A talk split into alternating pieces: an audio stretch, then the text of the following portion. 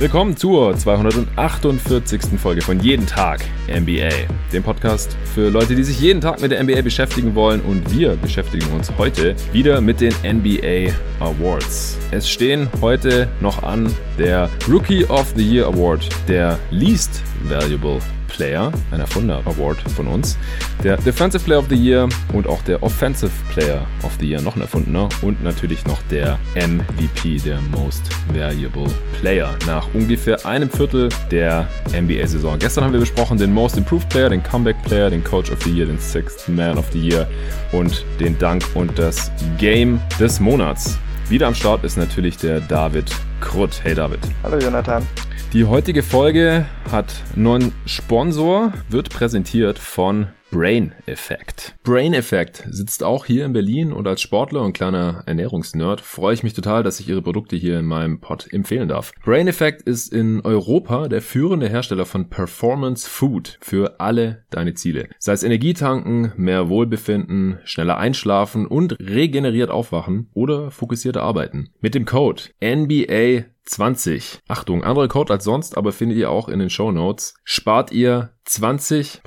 NBA 2.0. Alle Produkte werden in enger Zusammenarbeit mit Athleten und Ernährungswissenschaftlern auf Basis von wissenschaftlichen Studien entwickelt und das merkt man richtig, finde ich. Ich weiß nicht, wie es euch geht, aber ich war zuletzt ohne Basketball und Gym nicht gerade in Topform und habe jetzt im Januar endlich zu Hause wieder angefangen zu trainieren, inklusive Muskelkater. Nach dem Training habe ich jetzt zuletzt aber immer ein Glas Recharge von Brain Effect getrunken und hatte am nächsten Tag null Muskelkater. War total fit. Kann es gar nicht erwarten, das dann mal nach dem Zocken im Park, wenn das endlich wieder geht, auszuprobieren. Denn da fühle ich mit Anfang 30 jetzt nämlich immer, dass ich langsam nicht mehr in der körperlichen Prime bin.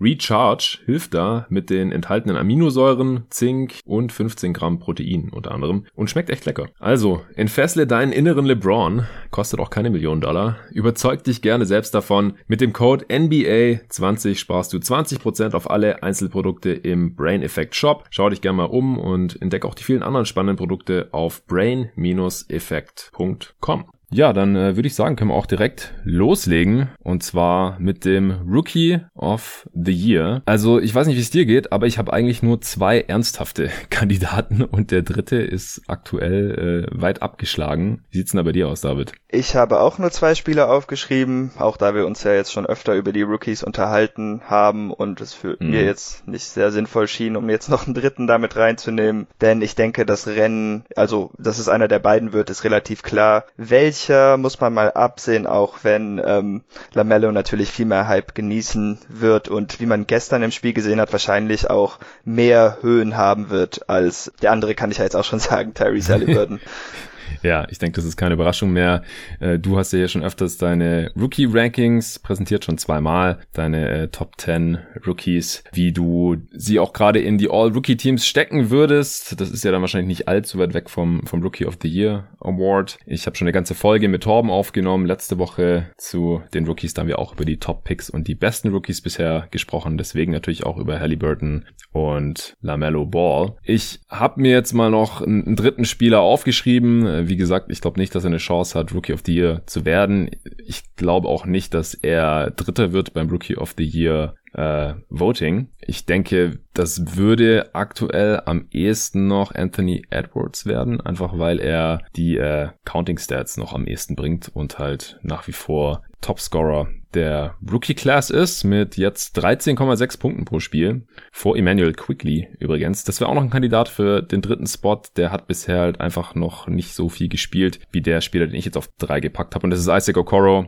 533 Minuten, 15 Spiele gestartet, spielt weit über 30 Minuten pro Spiel, primär in der Rolle des Wing Defenders oder Point of Attack Defenders, macht halt nur knapp 9 Punkte pro Spiel, zwei Rebounds, zwei Assists gut im Schnitt und das äh, wird niemals reichen, um auch nur ansatzweise Rookie of the Year zu werden, aber ich würde ihn jetzt gerade hier an drei packen. Wenn du jetzt jemanden an drei packen müsstest, beziehungsweise ich weiß nicht, ob das jetzt der gleiche wäre wie bei dir gerade im, im Rookie-Ranking, wer da als nächstes kommen würde nach den beiden, wen würdest du dahin packen? Auf meinem Rookie-Ranking ist es gerade Jay Sean Tate. Weil ich einfach genau, der hat auch also, keine Chance. Der hat überhaupt Alert. keine Chance. Der ist nicht spannend genug. Der bringt nicht genug Counting Stats. Aber ich denke schon, dass er vom Impact her für mich im Moment der drittbeste Rookie ist. Okay. Wo ich mit Okoro mich ein bisschen schwer tue, ist einfach, er war am Anfang in meinem Ranking, ist dann rausgefallen, weil er ja ein paar Spiele verpasst hatte wegen einer Verletzung, glaube ich. Und er hat es halt nicht wieder reingeschafft, weil ich nicht super viel Cavs-Spiele geschaut habe und sein Case beruht halt recht ausschließlich auf Defense und darauf, dass er ziemlich viel spielt. Und das mag ich halt im Moment nicht so urteilen. Deshalb hat er für mich mhm. jetzt eigentlich auch keine Chance, obwohl ich ihn natürlich pre-draft an zwei gerankt hatte und auch immer noch sehr viel von ihm halte. Aber ich traue mich jetzt einfach nicht sehr viel zu ihm zu sagen. Ja, nee, das äh, ist auch in Ordnung. Wie gesagt, ich glaube auch nicht, dass Okoro eine Chance haben wird. Ja, dann äh, kommen wir doch zu den Top 2. Wen hast du denn auf 2? Ich habe LaMelo Ball an zweiter Stelle. äh, gestern Warum hat... wundert mich das nicht? ja, gut, also ich muss natürlich erstens zu meinen Takes stehen, aber bisher machen die sich auch ganz gut, finde ich. LaMelo ist halt ein bisschen beeindruckender als Halliburton in der Hinsicht, dass er eine höhere Usage hat und das nicht nur ein bisschen, erst bei 24 Prozent. Halliburton ist nur bei 16 Prozent, also das ist schon ein spürbarer Unterschied ja. und in der Hinsicht ist er vielleicht auch etwas wichtiger für die Offense, könnte man zumindest argumentieren. Aber was mich halt nach wie vor bei ihm ein bisschen stört, ist, dass er extrem ineffizient ist. In der Vorbereitung für diesen Podcast, da lag er wieder kurz unter 50% True Shooting. Ähm, mhm. Er hatte aber gestern einen, war das gestern oder vorgestern? Vorgestern. Vorgestern, okay. Genau, da hatte er 27 Punkte mit irgendwie nur 11 oder 12 Würfen und dadurch hat er es jetzt auch wieder auf fast 53% angehoben. Also das hat ihm hier auch wieder in der Effizienz geholfen. Da merkt man auch wieder mal, wie viel sich noch immer ändern kann nach einem Viertel der Saison. Ähm, wie gesagt, die Höhen werden bei ihm und sind auch schon bei ihm höher gewesen. Das ist einfach, weil er wahrscheinlich ein explosiverer Spieler ist. Und ich denke auch, dass das am Ende des Jahres schwer wiegen wird, dass er einfach mehr 25 plus Punkte Spiele haben wird oder so oder mehr Triple Doubles. Ähm, und dann wurde er natürlich auch noch an drei gezogen, was auch für viele Voter irgendwie wichtig ist, was so ein bisschen das mhm. Pedigree des Spielers ist. Aber ich finde trotzdem, dass Halliburton bisher einfach eine bessere Saison spielt. Ähm, obwohl er bedeutend effizienter ist, finde ich es schon in der Hinsicht knapper, als es aussieht. Äh, wie gesagt, aufgrund der Last, die LeMelo zu tragen hat und Halliburton kann ja wirklich als äh, fünfter Mann einfach alle Lücken für die Kings füllen. Das macht es halt schon viel einfacher. Aber ja, im Moment finde ich einfach den Effizienzunterschied zu gravierend, als dass ich da mit LeMelo gehen könnte. Okay, also ich habe ja über beide schon wirklich ausführlich gesprochen. Also ich verweise ja. nochmal auf den Pod von letzten Donnerstag. Äh, zusammen mit Torben Adelhardt, deswegen will ich jetzt hier gar nicht mehr so weit ausholen. Ich habe Lamello, stand heute vorne. Ich glaube, dass es einfach ein bisschen wichtiger ist, in der größeren Rolle mehr zu machen. Und er ist jetzt auch nicht schrecklich ineffizient. Also mich hätte jetzt auch nicht gewundert, wenn er in seiner Rookie-Saison irgendwie ein Offensivrating von unter 100 hat. Er jetzt gerade steht er bei 108. Also True Shooting hattest du vorhin schon erwähnt. Also wenn man nur auf die Shot Efficiency schaut, dann ist er da noch deutlich unterdurchschnittlicher, aber dadurch, dass er halt ziemlich viel Playmaking übernimmt, viele Assists spielt ähm, und dabei nicht so super viele Turnovers begeht, dass sich das jetzt im Offensivrating extrem negativ niederschlagen würde, ist er halt noch bei 108, was halt leicht unterdurchschnittlich nur ist. Und das finde ich eigentlich schon aller Ehren wert, so mit 19. Er ist zwar nur Backup Playmaker, stand jetzt, aber das, ähm, ich bin weiterhin leicht positiv von ihm überrascht, auch wenn er halt tendenziell die Schwächen hat, die ich befürchtet hatte. Er ist jetzt auch durch ein paar gute Spiele von der Freiwurflinie auf 76% Freiwurfquote gekommen. Äh, neulich war er ja noch unter 70%, wenn mich nicht alles täuscht, als ich das letzte Mal über ihn gesprochen hatte. Also man sieht hier selbst nach 20 Spielen können ein, zwei gute Spiele da schon wirklich viel ausmachen. Er hatte in dem von dir erwähnten Spiel gegen die Bucks vorgestern, also Samstag auf Sonntag, neun von neun Freiwürfen getroffen. Das ist, äh, zieht die Quote natürlich nach oben. Acht von zehn aus dem Feld übrigens, zwei von drei Dreier, äh, 27 Punkte, 9 Assists, 4 Steals bei nur einem Turnover. Also das gibt natürlich einen heftigen Boost. Die Hornets in dem Spiel in 31 Minuten mit ihm auf dem Feld auch bei plus 37. Also das äh, war schon eine sehr, sehr gute Performance und man hat die Bucks ja dann auch geschlagen, 126 zu 114 und da hat er einen großen Anteil dran gehabt. Also ich habe Lamello vor Halliburton, aber es ist wirklich relativ knapp, aber ich gehe halt auch davon aus, dass es am Ende Lamello Ball wird, wenn das halbwegs so weiterläuft. Diese Saison, dass er dann äh, aufgrund der von dir und auch von mir schon oft genannten Faktoren, dass er zum Rookie of the Year gewählt werden wird, was ich auch gut finde, denn ich habe da Geld drauf gesetzt vor der Saison. ich fand, das war einigermaßen absehbar, dass es wahrscheinlich er werden wird und alles sieht gerade danach aus. Ja, also für mich auch auf jeden Fall keine falsche Wahl. Ich würde in die andere Richtung tendieren, aber kann man auf jeden Fall argumentieren. Solange man einen der beiden hat, macht man da, glaube ich, nichts falsch. Ja, und für die Hörer, die es noch nicht mitbekommen haben, du bist halt auch ein riesiger Terry Halliburton Fanboy. Also nicht erst seit er in der NBA spielt, sondern seit über einem Jahr schon, seit du dich das erste Mal mit der Class beschäftigt hast, oder? Ja, er war der erste Spieler, der mir überhaupt gefallen hat beim mhm. Scouting der Spieler, weil ich einfach nicht so begeistert war und er war der erste, der so ein bisschen, ähm, ja, mir Spaß gemacht hat beim Zuschauen, wo ich mir dachte, das wird auf jeden Fall in der NBA klappen. Und das bestätigt er bisher natürlich. Ja, du hattest ihn ja auch lange Zeit an eins auf deinem Board. Wo hattest du ihn am Ende? Äh, an drei. Ich hatte noch Edwards und Okoro vor ihn geschoben. Das sieht natürlich Stand heute nicht so super aus, aber die beiden sind natürlich äh, noch was jünger und etwas roher als er. LeMelo hatte ich direkt hinter Halliburton. Ähm, ja, mal, mal gespannt. Wie gesagt, die Creation-Sachen, die LeMelo mit sich bringt, die sind natürlich schon wertvoller als das, was Halliburton macht, aber ich bin halt auch noch immer nicht ganz überzeugt, wie das mit der Effizienz für LeMelo auf Dauer laufen wird, auch wenn die ersten mhm. Indizien natürlich richtig, richtig gut sind, zumindest viel besser, als ich jetzt erwartet hätte. Was auch schon ein bisschen darüber, über ihn aussagt, denn 53% Free Shooting ist zwar ganz ordentlich für einen Rookie, aber jetzt auch nicht irgendwie umwerfend oder so. Ja, ja, Genau, müssen wir schauen, wie konstant der Wurf dann in Zukunft fällt oder ob er sich da noch irgendwie verbessern kann. Aber wie gesagt, das haben wir schon äh, sehr oft besprochen hier im Pod, dafür, dass der Junge erst 20 Spiele gemacht hat. Deswegen würde ich sagen, kommen wir zum nächsten Award in Anführungsstrichen, denn der Least Valuable Player, das ist ja keine positive Auszeichnung, aber ich habe mir halt gedacht, letztes Jahr, wir sprechen immer so viel über die besten Rookies, die besten Verteidiger, die wertvollsten Spieler, die sich am meisten verbessert haben und so weiter, bester Coach, bester Bankspieler, äh, dass man vielleicht auch mal negativen Award in Betracht ziehen könnte. Und es hat sich herausgestellt, die Definition ist unglaublich schwer. Und ich habe mich auch heute sehr schwer getan. Äh, vor allem, weil halt diese Saison alles nochmal ein bisschen komischer ist und auch schwieriger ist für die Spieler und man halt auch für schlechte Outlier-Performances jetzt gerade halt noch irgendwie Ausreden finden kann, weil es keine Einspielzeit äh, gab im neuen Team oder keine Vorbereitungszeit oder irgendwelche Covid-Ausfälle, was weiß ich. Aber also ich habe jetzt, muss ich ehrlich sagen, ich habe kein richtiges Ranking meiner Least Valuable Player. Das ist mir letztes Jahr noch irgendwie leichter gefallen, aber ich habe auf jeden Fall einige Kandidaten Kandidaten, äh, wo ich ein bisschen was zu kritisieren habe. Äh, es war auch der kontroverseste Award, glaube ich. Danach äh, auf Twitter gab es immer heftige Diskussionen. Was, der soll least valuable sein? Der ist doch so gut und was weiß ich. Also das kommt natürlich immer darauf an, wie man es definiert. Es macht natürlich keinen Sinn, jetzt irgendwie den schlechtesten NBA-Spieler, also der jetzt gerade irgendwie mit einem Two-Way-Deal um seine NBA-Karriere kämpft, hier irgendwie zu nominieren. Auch wenn er vielleicht der schlechteste Spieler ist in der NBA. Ja, darum soll es nicht gehen, sondern es soll um Spieler gehen, die einfach äh, in ihrer Rolle nicht funktionieren, die äh, den Erwartungen nicht gerecht werden, die äh, viel zu viele Würfe nehmen, die einen miesen Impact aufs Team haben in zu viel Spielzeit, je nachdem. Also wie gesagt, ich muss da jetzt heute wahrscheinlich auch verschiedene Maßstäbe anwenden auf die Kandidaten, die ich da so habe. Und das äh, kann natürlich auch Starspieler treffen, die jetzt äh, beileibe nicht zu den schlechtesten Spielern der Liga gehören oder sowas. Aber wie gesagt, es ist nicht so einfach. Most Valuable ist ja schon ziemlich schwer zu definieren und bei Least Valuable, da wird es nicht einfacher. Und ich habe jetzt auch kein Ranking gemacht, weil äh, ich jetzt mit den Spielern auch diese Saison zumindest noch nicht allzu hart ins Gericht gehen will und das alles irgendwie nicht zu negativ sehen will. Ich finde es einfach deutlich schwerer als vor einem Jahr. Wie ging es dir da und äh, welche Maßstäbe hast du da angelegt oder wie hast du es für dich definiert?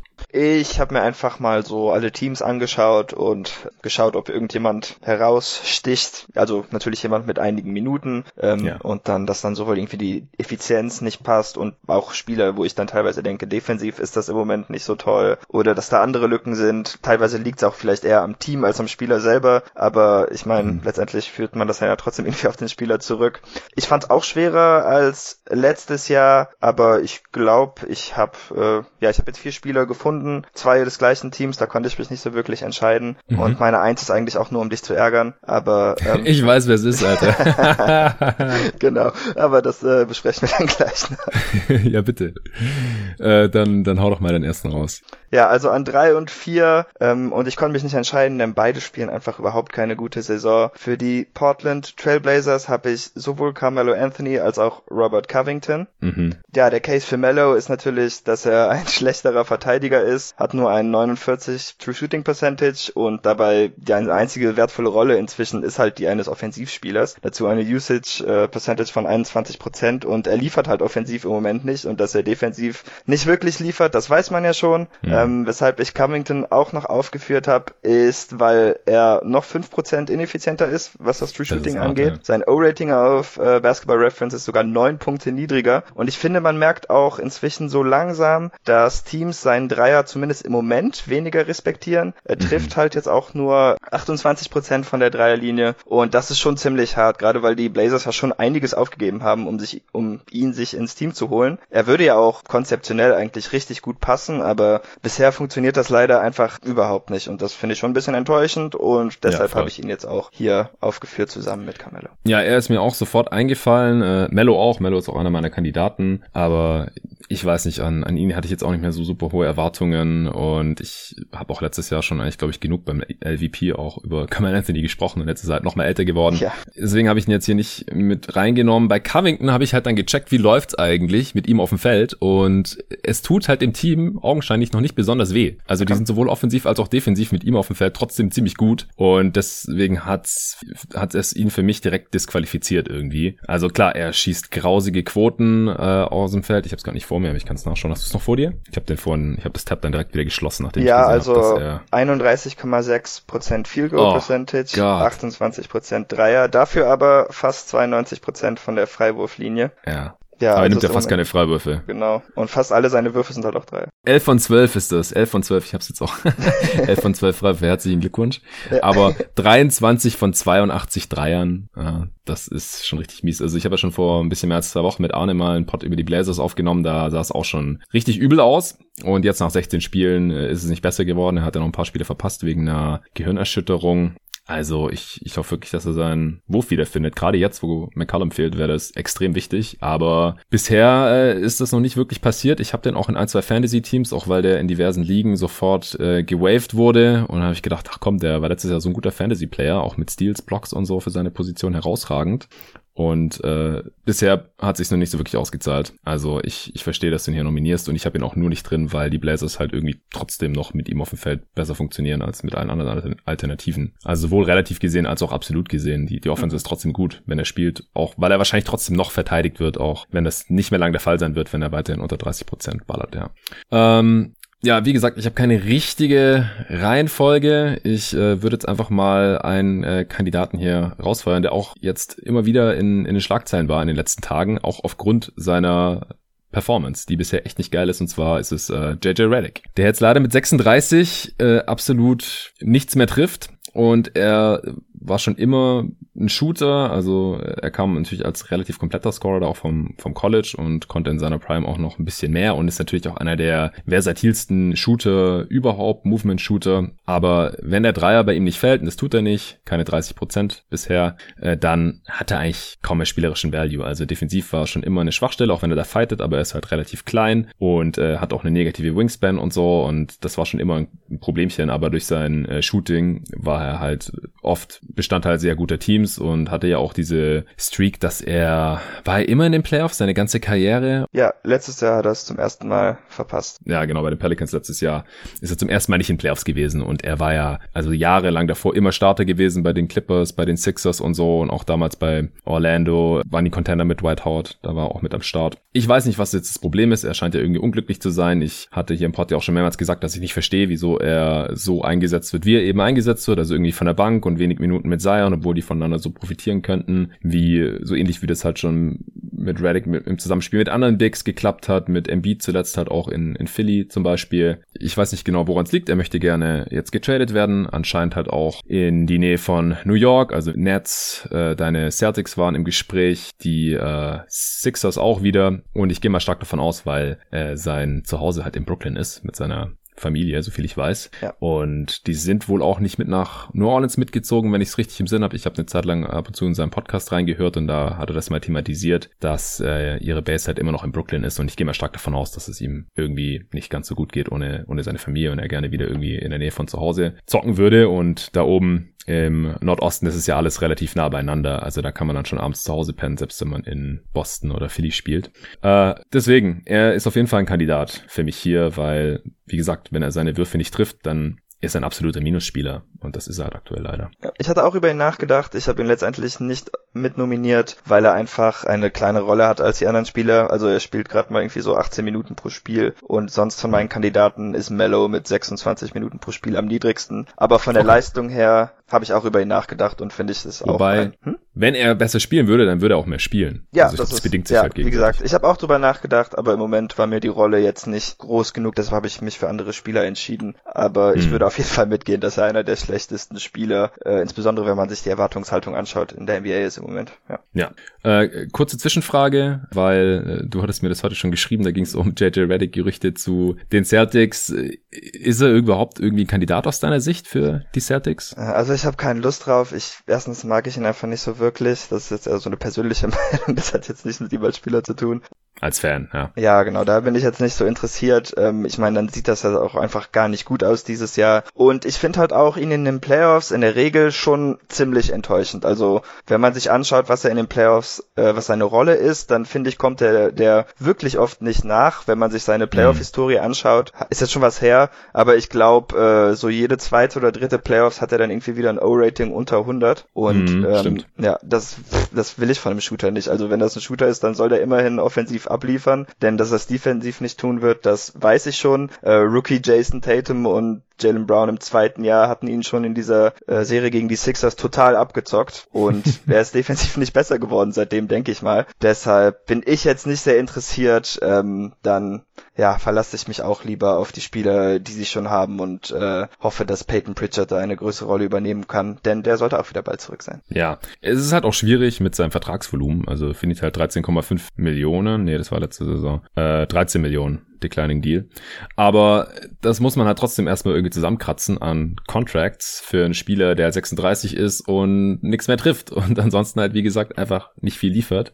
Äh, klar, er wird noch die Gravity haben, die Fences werden noch auf ihn reagieren, aber er sollte dann halt irgendwie den Korb treffen, sonst ist er das einfach nicht wert. Und deswegen ist er für mich jetzt eigentlich auch ein Buyout-Kandidat geworden. Sein Vertrag läuft ja aus und könnte halt sein, dass wenn sich kein Trade-Partner findet, dass er dann sagt, hey, ich, mir reichen 10 Millionen, äh, 3 Millionen schenke ich euch oder so, was schon schon ziemlich viel wäre. Normalerweise verzichten Spieler eher auf weniger. Aber hey, wenn er lieber zu Hause spielen will und vielleicht auch sicher in die Playoffs kommen will, bei den Pelicans gerade auch nicht äh, so safe ist, ehrlich gesagt, wie er sich das vielleicht noch erhofft hat, als er dort unterschrieben hat. Ja, dann könnte ich mir schon vorstellen, dass er auf dem Buyout-Markt landen wird. Brooklyn macht gar keinen Sinn, denn äh, die haben eine historisch miese Defense seit dem Trade für Harden, auch eine historisch gute Offense und Reddick hilft halt nur der Offense und der Defense nicht und das ist einfach genau das Gegenteil von dem, was sie brauchen. Von daher vielleicht dann als Buyout-Kandidat zu den Sixers oder so, fände ich ganz schöne Story. Auch äh, war ja auch ziemlich schade, dass er damals nicht gehalten wurde, aber die Sixers äh, mussten sich ja da entscheiden zwischen Tobias Harris und ihm im Endeffekt.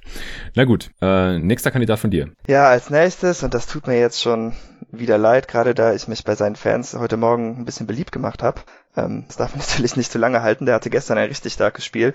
Und das ist leider wieder mal Russell Westbrook. Ja. Er kann auch nicht so wirklich was dafür, sage ich jetzt mal so, denn anscheinend hatte er noch immer mit Corona zu kämpfen, wenn man oder auch einfach war er angeschlagen, wenn man den Berichten Glauben schenken darf, aber dass er schon ein bisschen abbaut, ist ja leider auch schon ähm, länger so. Er ist natürlich trotzdem irgendwie besser als die anderen Spieler auf der Liste, denke ich, aber das Problem ist auch, wenn Russ viel macht, dann macht er halt auch leider viele schlechte Sachen und mhm. er ist halt leider mal wahnsinnig ineffizient, ein True Shooting von 49 Prozent, sein O-Rating Rating ist unter 100. Ähm, er spielt im Moment fast fünf Turnovers pro Spiel und alles sieht halt auch leider ein bisschen weniger explosiv aus. Ich bin gespannt, ob er jetzt an dem Spiel von gestern anknüpfen kann und vielleicht eine bessere Phase einleiten kann. Aber ich bin halt besorgt, da das letztes Jahr in Houston ja auch erst gut wurde bei ihm, als sie ihr System komplett umgestellt haben und halt nur Schützen aufs Feld gestellt haben. Ja. Und ich weiß halt nicht, ob die Wizards das ähm,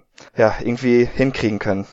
Ja, er war ja auch letztes Jahr schon im, in den ersten beiden äh, Awards-Pod-Ausgaben ja. der LVP und da gab es halt ein riesiges Geschrei. Was? Westbrook ist doch einer der besten X-Spieler der Liga, wie soll er denn least variable sein, bla bla.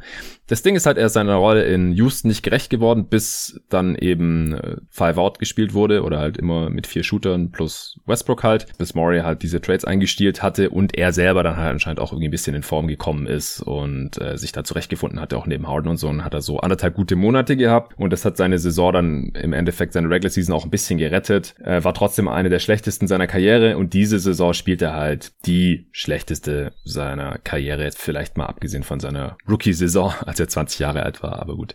Das ist einfach mies und es wurde jetzt gerettet durch die letzten beiden Spiele. Da hat er Season Highs aufgestellt, einmal 26 Punkte, was schon krass ist, wenn man überlegt, dass der Typ äh, schon über 30 Punkte pro Spiel gemacht hat in seiner Karriere, dass dann 26 Season High ist. Im zehnten Spiel und jetzt im elften, letzte Nacht gegen die Nets, äh, da hat er 41 rausgehauen, 41, 10 und 8, äh, hat auch Dreier getroffen, hat auch den Game-Winning Dreier getroffen, das war auch wieder richtig wild. Er hat äh, ersten Dreier genommen und den hart gebrickt und dann äh, paar Sekunden später hat er nach dem äh, Save von Matthews äh, nochmal an derselben Stelle eigentlich einen Dreier bekommen und den hat er dann geswischt. Also es war echt die, die volle Westbrook-Experience da innerhalb von ein paar Sekunden.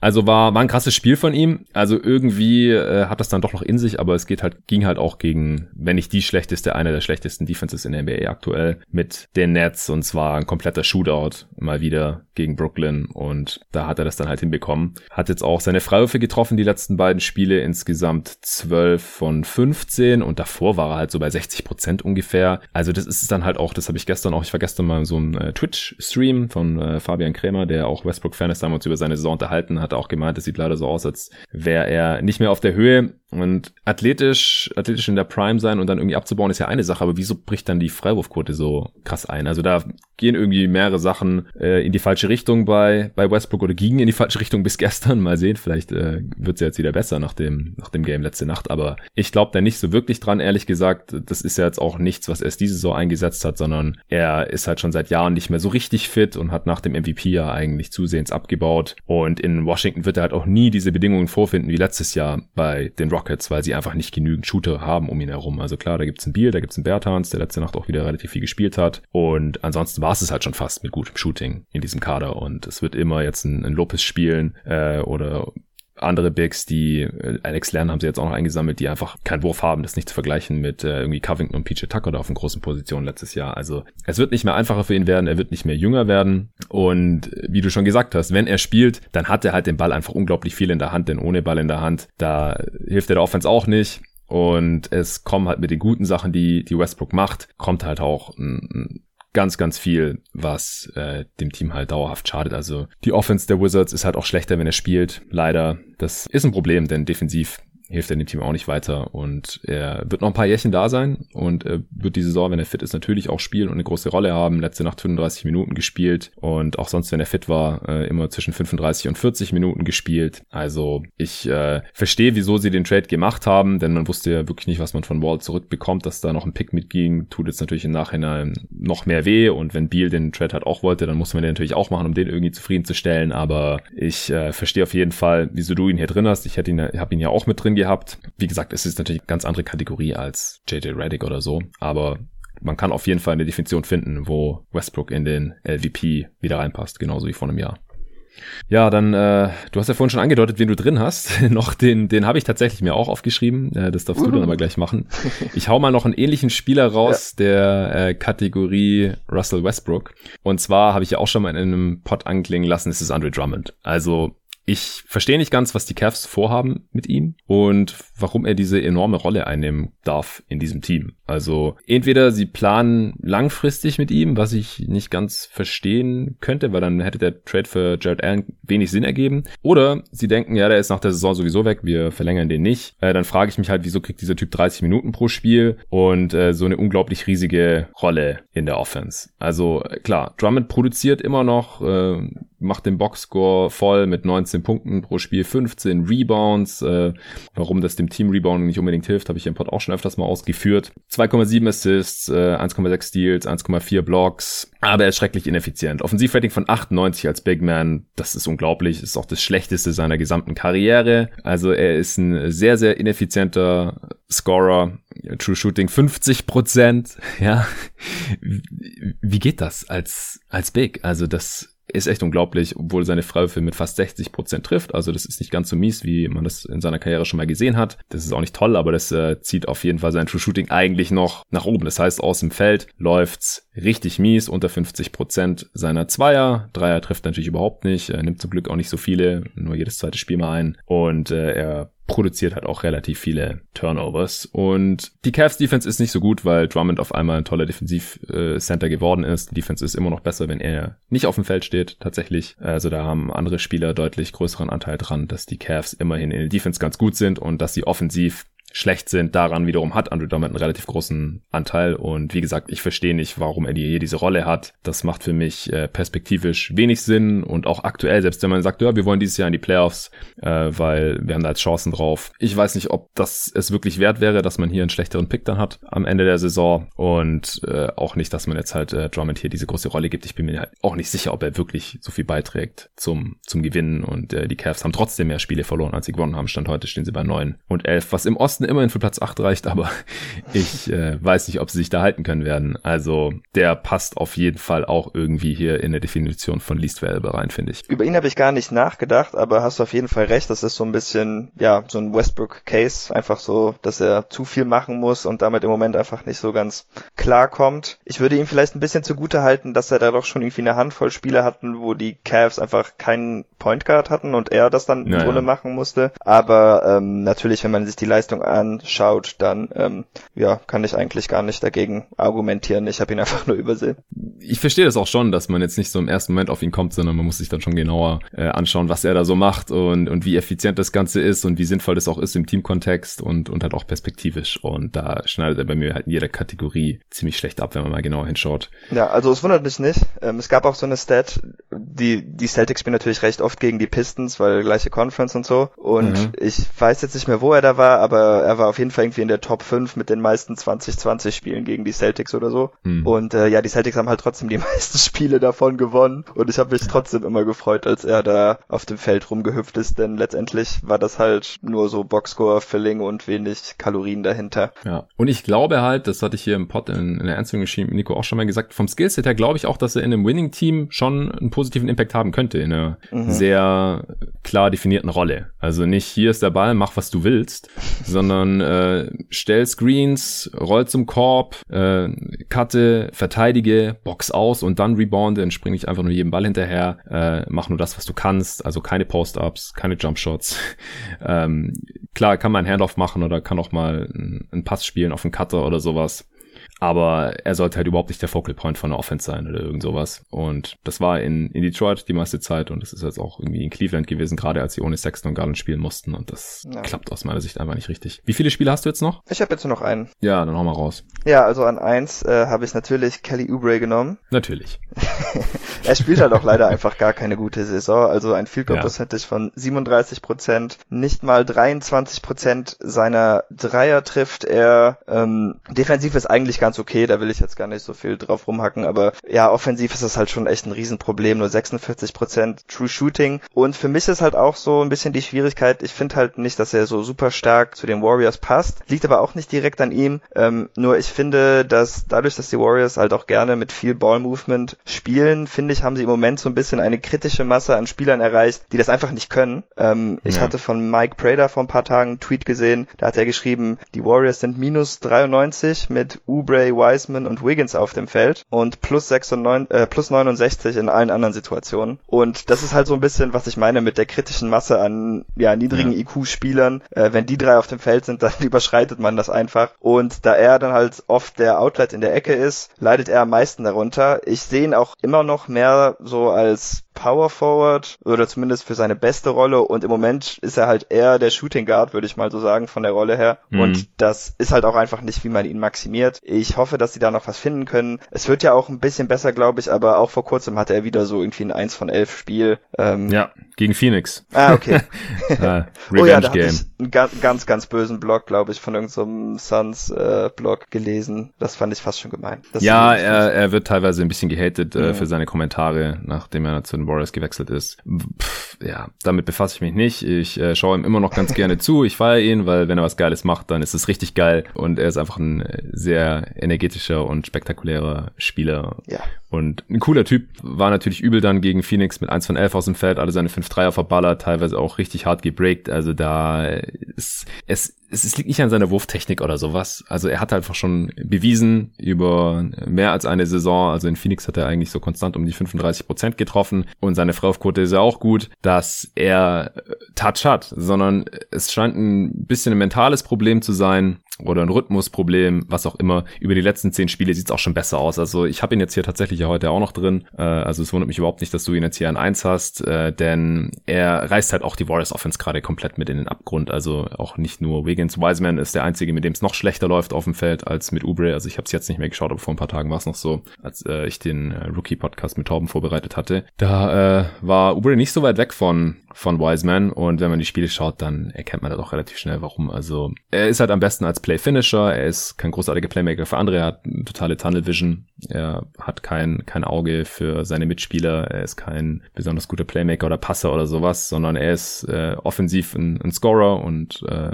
ein Shooter, wenn der Wurf halt fällt und jemand, der das offensive Brett attackiert und, und athletisch finishen kann. Äh, aber über die letzten zehn Spiele, da trifft er schon wieder 32 Prozent seiner Dreier, auch wenn da drei Spiele dabei waren, wo er 0 von 4, 0 von 2, 0 von 5 geballert hat. Das heißt, in den anderen Spielen lief dann halt schon entsprechend gut und äh, wahrscheinlich wird er am Ende der Saison nicht auf die 35 Prozent kommen, denn da müsste er jetzt eine richtig heiße Phase erwischen, irgendwann mal äh, so 10, 15 Spiele lang und deswegen wird er wahrscheinlich am Ende der Saison irgendwie bei 30, 32 Prozent sein, wenn er ab jetzt halt so 35 Prozent trifft. Das äh, würde ich immer noch nicht ausschließen, das würde den Warriors natürlich ungemein helfen.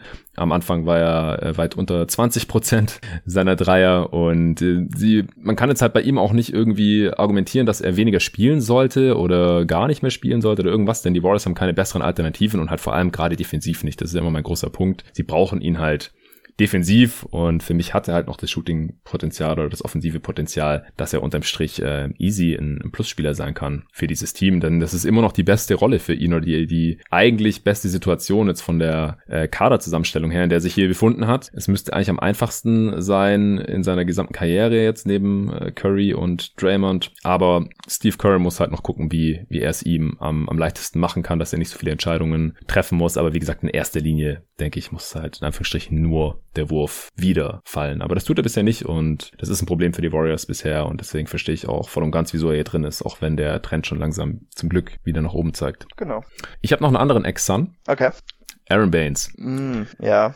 Ganz, ganz, ganz üble Saison. Er ist Starter bei den Raptors, alle 17 Spiele gestartet und äh, letzte Saison bei den Suns war er mit Abstand die beste seiner Karriere. Du kennst natürlich auch als Ex-Celtic die zwei Saisons davor in Boston gespielt gehabt, in Phoenix dann auf einmal 12 Punkte pro Spiel, doppelt so viel wie bei den Celtics aufgelegt, äh, 6 Rebounds, äh, 1,6 Assists, also auch hier und da mal einen smarten Pass gespielt und halt vor allem 35 Prozent seiner vier Dreier pro Spiel. Das waren 8, 5 Dreier auf 100 Possessions, also ein richtiger Shooting, Big, Stretch, Fünfer in der Offense gewesen. Und ja, defensiv, er er versucht, sag ich mal, er hat natürlich einen krassen Körper, aber der beste Defender äh, war er jetzt auch noch nie. Und er kann jetzt halt in Toronto, und das hatte ich auch schon vor der Saison befürchtet in äh, diversen Previews bei, hier bei mir, bei jeden Tag NBA und auch bei Talking the Game war ich zufällig in der Raptors Preview mit drin, weil da auch über die Suns und die Warriors gesprochen wurde. Und ich habe gesagt, ich mache mir riesen Sorgen drum, weil ich einfach nicht glaube, dass Aaron Benson Starter ist. Der kann nicht so viele Minuten spielen und er spielt jetzt auch weniger als letzte Saison, als er ja nur Teilzeitstarter war, als Aiden suspendiert oder verletzt war. Hat er 22 Minuten pro Spiel gespielt und jetzt sind es nur noch 18, weil äh, er ist in der Age 34 Season, er fault halt auch relativ viel, er ist auch immer wieder angeschlagen und er hat einfach nicht die, äh, die Kondition äh, mental und körperlich meiner Meinung nach, um irgendwie 25 Minuten plus zu spielen. Und das hätte halt irgendwie müssen, um Marcus Saul einigermaßen zu ersetzen. Und äh, mit Alex Len als Backup war dann da die Big-Situation komplett katastrophal, dann hat man Len ja auch entlassen, jetzt spielt halt Boucher relativ viel von der Bank, aber über den, über den haben wir im letzten Pod schon ausführlich gesprochen, warum der auch nur situativ eingesetzt werden kann und effektiv ist. Deswegen Baines ist weiterhin der Starter, äh, spielt aber oft nur ganz wenig Minuten, weil es einfach nicht besonders tragbar ist. Keine 40 Prozent aus dem Feld, fünf Pünktchen pro Spiel nur noch, 23 Prozent von der Dreierlinie bei niedrigerem Volumen. Also das äh, scheint echt irgendwie ein Outlier gewesen sein zu letztes Jahr, äh, wie, wie gut er da getroffen hat. 96er Offensivrating, letztes Jahr noch 113, True Shooting von 45 Prozent, noch schlechter als Drummond oder, oder Westbrook. Also auch wenn seine Rolle da sehr klein ist. Das ist einfach von vorne bis hinten bisher sehr, sehr, sehr schlecht. Und deswegen habe ich ihn jetzt hier als äh, Least Valuable Player noch mit ins Feld geführt. Wie gesagt, ich habe keine Reihenfolge. Ich finde es schwierig, schwierig irgendwie zu ranken, aber muss hier auf jeden Fall genannt werden. Habe ich auch nicht drüber nachgedacht. Wahrscheinlich auch, weil er zu wenig Minuten gespielt hatte. Aber hier kann man das wahrscheinlich noch mehr als bei Reddick so auslegen. Die Raptors brauchen unbedingt einen Big und er kann einfach nicht aufs Feld kommen. Ja. Ja, wirklich sehr schwer. Ich hatte mich auch sehr gewundert in der Offseason, äh, wie viele Stimmen es gab, die meinten, ja gut, Marcus Sol oder Aaron Baines, da gibt sich ja nicht so viel. Und das habe ich einfach nicht verstanden. Also ich mag Baines sehr gerne, aber er hat einmal jetzt, und das war bei Phoenix, die zehn Punkte geknackt. Im Grunde ja. ist er ein Career Backup oder halt immer der schlechteste Starter auf dem Feld gewesen. Und klar, ich weiß, dass Marcus Sol in den letzten zwei, drei Spielen gegen die Celtics einfach nicht mehr gut aussah und äh, Kemba einfach den einen offenen Pull-up nach dem anderen gegen ihn kriegte. Aber ich denke, man muss dann schon differenzieren. Der eine ist halt schon seine ganze Karriere ein Starter und ein guter, der so langsam ein bisschen abbaut und der andere ist ein Career Backup, der dann irgendwie auf einmal richtig heiß läuft von der Dreierlinie für ein Jahr und ähm, das fand ich damals schon komisch und das bestätigt sich jetzt leider ein bisschen. Ja, also ist halt auch wieder die gute alte Sample Size. Ja. Mhm. Ab 750 Dreier-Attempts kann man sagen, der Wert ist verlässlich. Und wie viele Attempts hat Baines in seiner gesamten Karriere jetzt, also inklusive dieser Saison? 300. Also der ist noch nicht mal zur Hälfte dort. Deswegen waren diese 35 Prozent letztes Jahr und auch die 34 Prozent in der Saison davor bei den Celtics, das waren 21 von 61. Einfach nicht besonders aussagekräftig. Ich glaube nicht, dass er die restliche Saison nur 23 Prozent treffen wird. Er hat jetzt 10 Treffer. Stand heute 10 von 43 in 300 Minuten. Das ist auch noch eine ziemlich kleine Sample Size, obwohl er startet, spielt er einfach extrem wenig, hatte ich ja schon gesagt, unter 20 Minuten. Das heißt, es kann vielleicht noch besser werden, dass er irgendwie Richtung 30 Prozent wird und so. Er wird mir zum Teil auch schon zu hart kritisiert, also was da teilweise abgeht auf äh, NBA, Twitter, Raptors, Twitter, wie auch immer, dann sage ich auch, er macht mal halblang. Das waren jetzt erst ein paar Spiele, aber das, was jetzt bisher passiert ist und wie er aussieht, das ist äh, wirklich nicht gut und das ist zum einen schade, aber zum anderen halt auch nicht so super verwunderlich, ja. Ja, ähm, ja, dann noch, wenn wir schon so viele Spiele haben, noch ganz kurz will ich nicht drüber reden, aber noch Shoutout an Jeff Teague, der im Moment 29% uh. Prozent seiner Zweier trifft. er ist schnell abgekühlt. Er hat auch losgelegt wie die Feuerwehr da für die Celtics in der Preseason. Ja, also die Dreier trifft er immer noch zu 42 Prozent irgendwie, oh, okay. aber ähm, ja, ein Schritt näher und alles ist vorbei. Hart. Okay. ja, dann äh, ist der schmerzhafte Teil dieser Folge jetzt endgültig hinter uns. Bitte nicht zu sauer werden. Ich hoffe, wir haben es so nachvollziehbar wie möglich dargelegt, wieso wir die Spiele jetzt heute hier genannt haben. Also wir haben nichts gegen die, wir kennen die nicht. Äh, es gibt immer Gründe dafür. Bei Westbrook hast du teilweise angesprochen, aber wir müssen ja letztendlich bewerten, was die Spieler halt so abliefern. Und das ist in jedem einzelnen Fall hier bisher aus verschiedenen Gründen und zu verschiedenen Graden nicht besonders gut gewesen. Dann kommen wir doch mal wieder zu den Besten und zwar den besten Verteidigern, dem Defensive Player of the Year. Ich habe mich da heute mit Abstand am meisten mit beschäftigt in der Vorbereitung mit diesem Award, weil ich das zum einen super interessant finde und zum anderen aber halt nach wie vor ziemlich schwierig irgendwie zu belegen und deswegen habe ich mich da heute mal richtig reingekniet und ich bin gespannt jetzt erstmal meine Frage, wie viele Kandidaten hast du? Ich habe vier. Ich auch. Okay. Und mir ist aufgefallen, dass eigentlich nur zwei von diesen vier wirklich in Frage kommen. Ah, da würde ich nämlich mitgehen. Ich bin gespannt. Ja, ich bin auch super gespannt. Die gleichen zwei haben. Also der erste, den ich disqualifizieren würde, und es tut mir wirklich leid, denn das war mein Favorit vor der Saison und in den Playoffs war der famos defensiv, das ist Anthony Davis. Okay, das, den würde ich auch disqualifizieren, aber war nicht mein vierter Platz. Wer war denn dein vierter Platz? Äh, mit Schmerzen, weil ich will jetzt ja jetzt auch nicht hier wieder Vorwürfe kriegen, habe ich Miles Turner rausgeworfen. Und das liegt halt einfach daran, dass ich da, ja, ich dachte schon, der ist wahrscheinlich in einem Top 2, aber ich bin da, sorry, da bin ich einfach ein bisschen zu oldschool. Ich weiß, dass er nichts dafür kann, dass die Defense der Pacers nur an 15 steht, äh, denn wenn es an ihn läge, dann wären sie natürlich eher Top 5, aber ich finde halt trotzdem, dass ein Defensive Player of the Year äh, mit seinem Impact das Team schon irgendwie in die Top 10 hieven muss. Und das ja, das ist ja. mir halt einfach ein bisschen, ähm, aber ich wäre jetzt auch nicht wütend, wenn, wenn er es jetzt kriegt oder so, denn es ist natürlich, wie bereits gesagt, sehr, sehr klar, dass er der beste Verteidiger des Teams ist. Er führt ja auch die Liga in Blocks an und selten ist es, dass es dann auch noch ein Spieler ist, der dabei jetzt nicht nur blöd rumgambelt, sondern auch wirklich ein guter Defender ist. Ähm, mhm. Und wenn die Pacers jetzt in die Top 10 kommen, dann will ich das auch gerne überdenken, aber im Moment ist mir das einfach so im Ges Gesamtgefüge nicht gut genug. Ja, ich verstehe es, denn wahrscheinlich hat er auch keine Chance, wenn die Pacers wirklich auf Platz 13 in, im Defensive Rating oder in Defensive Efficiency landen. Also Clean the Glass sind sie auf 13, stand jetzt, aber ist äh, alles ziemlich okay. nah beieinander, da so um den Dreh auf jeden Fall. Aber individuell kann man auf jeden Fall einen Case für ihn machen, den mache ich auch gleich, aber erstmal ja. erkläre ich, wieso Anthony Davis jetzt bei mir erstmal raus ist, obwohl die Lakers die beste Defense der Liga haben. Auch stand heute knapp noch vor den Utah Jazz die ja äh, letzte Nacht da von den Nuggets auf den Sack bekommen haben. Das äh, Ding ist, dass die Lakers erstmal, erstes Problem ist, die Lakers verteidigen besser ohne Anthony Davis auf dem Feld. Das ist äh, schon mal ein schlechtes Zeichen, auch wenn es natürlich diverse Faktoren gibt und die Lakers äh, staggern da ja auch ganz besonders, dass erst LeBron runtergeht und Davis bleibt drauf, dann kommt LeBron des ersten Viertels wieder rein und so und deswegen wird er halt ganz wild durchgemischt mit diversen Startern und äh, Backups und so. Deswegen kann es halt auch schnell passieren, dass Anthony Davis mit schlechteren Defendern auf dem Feld ist und solche Sachen. Aber ich habe hier ja auch nicht nur ein äh, Faktor recherchiert, sondern wie viel sind das? Zehn, zwölf oder sowas. Und ich werde jetzt hier nicht jedes Mal alles runterbeten, weil sonst äh, lese ich die ganze Zeit nur Zahlen vor und so.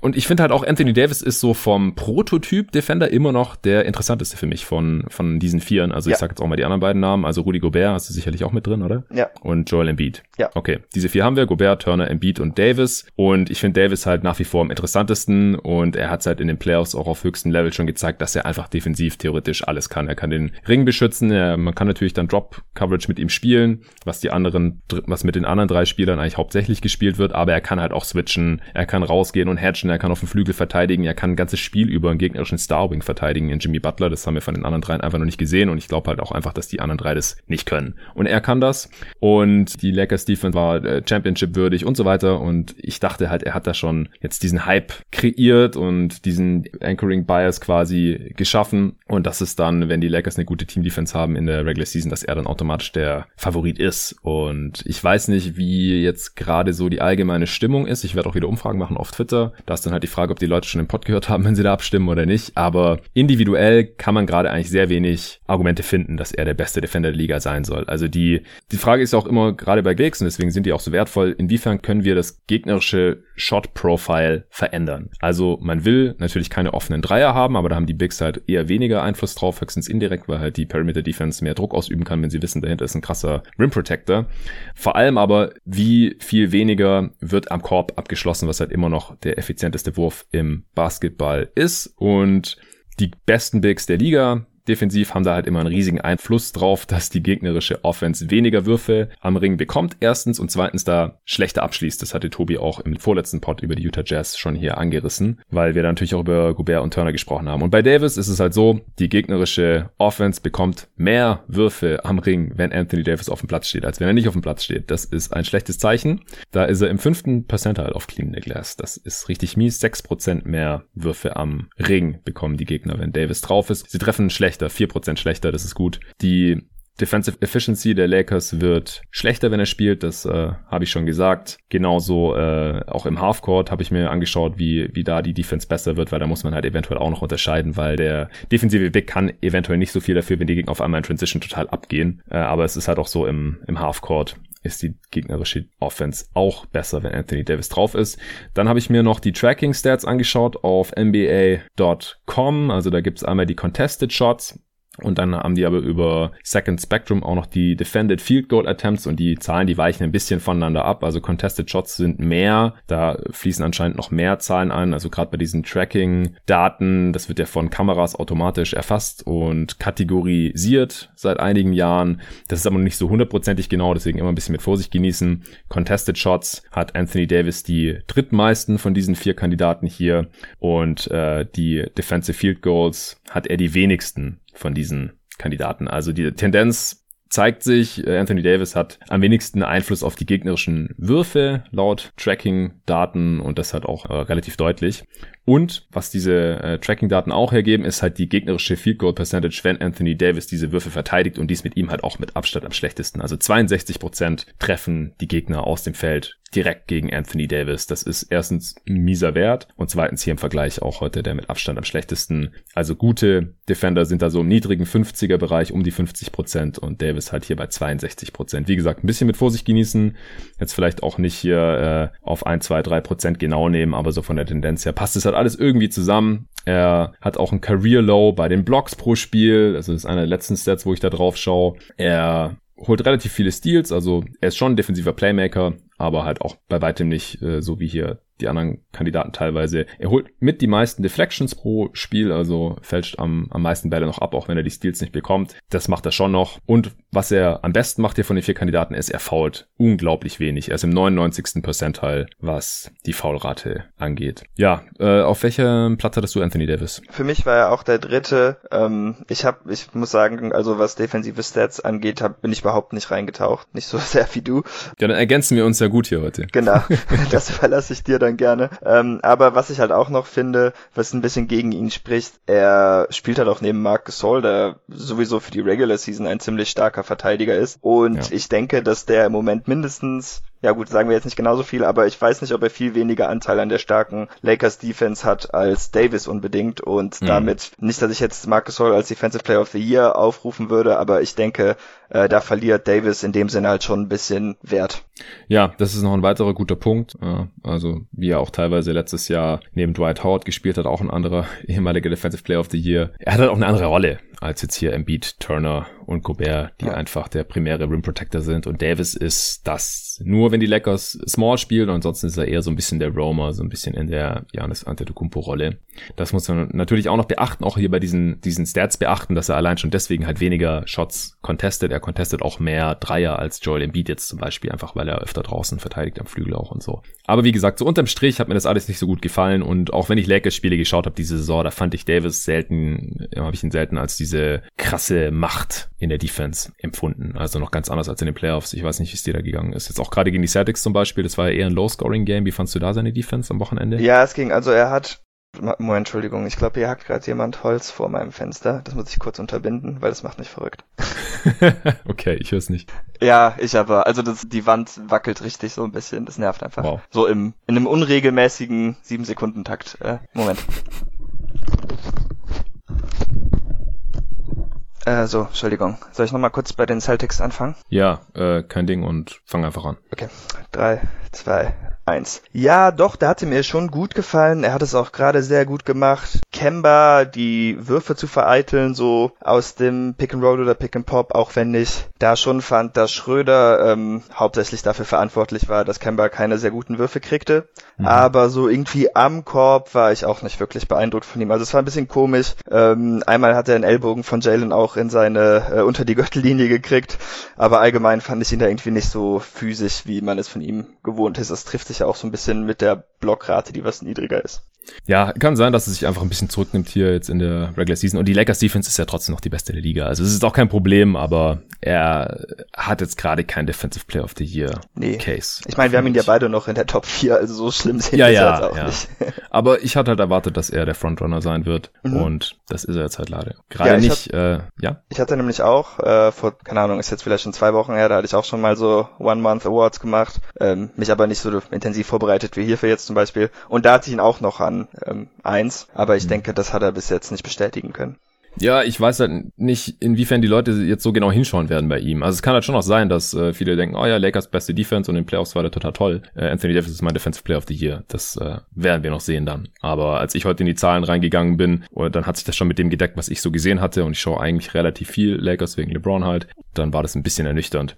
Okay, du hast Turner auf vier, tatsächlich. Von mir, ja, drei oder vier. Also ich habe mir jetzt auf vier. Aber wie okay. gesagt, das liegt eher daran, dass mir der Teamerfolg in der Hinsicht einfach fehlt. Das ja, hat wenig also, mit ihm zu tun. Verstehe ich. Ähm, wie gesagt, ich kann mir nicht vorstellen, dass er zum Defensive Player of the Year gewählt wird, wenn sein Team in der Defensive Efficiency irgendwie mittelmäßig steht oder außerhalb der Top 10. Das mag nicht korrekt sein, aber so läuft's halt. Ich selber habe ihn auf zwei und das halt, weil er individuell halt schon echt krass abliefert. Also 3,9 Blocks pro Spiel ist eine Sache, aber das hat Hassan Whiteside zum Beispiel, glaube ich, auch schon geschafft oder halt so um den Dreh und der ist ein mieser Defender gewesen, sondern er verändert das Shot-Profile richtig hart. Also ähm, Minus zwei Prozent ist der zweitbeste Wert hier. Also die, dass die Gegner zwei Prozent weniger Würfe am Ring nehmen. Und was noch viel krasser ist, und das hatte Tobi hier auch schon erwähnt, die Gegner treffen 15 Prozent schlechter am Ring, wenn Miles Turner auf dem Feld steht. Das heißt, die mhm. haben richtig Schiss, wenn er den Wurf contestet oder dass er ihn halt auch nur contesten könnte. Das heißt, sie nehmen die Würfe schon noch nur zwei Prozent weniger. Gobert hat sieben Prozent weniger, das ist 98. Percentile, das ist richtig heftig, 2% ist 71.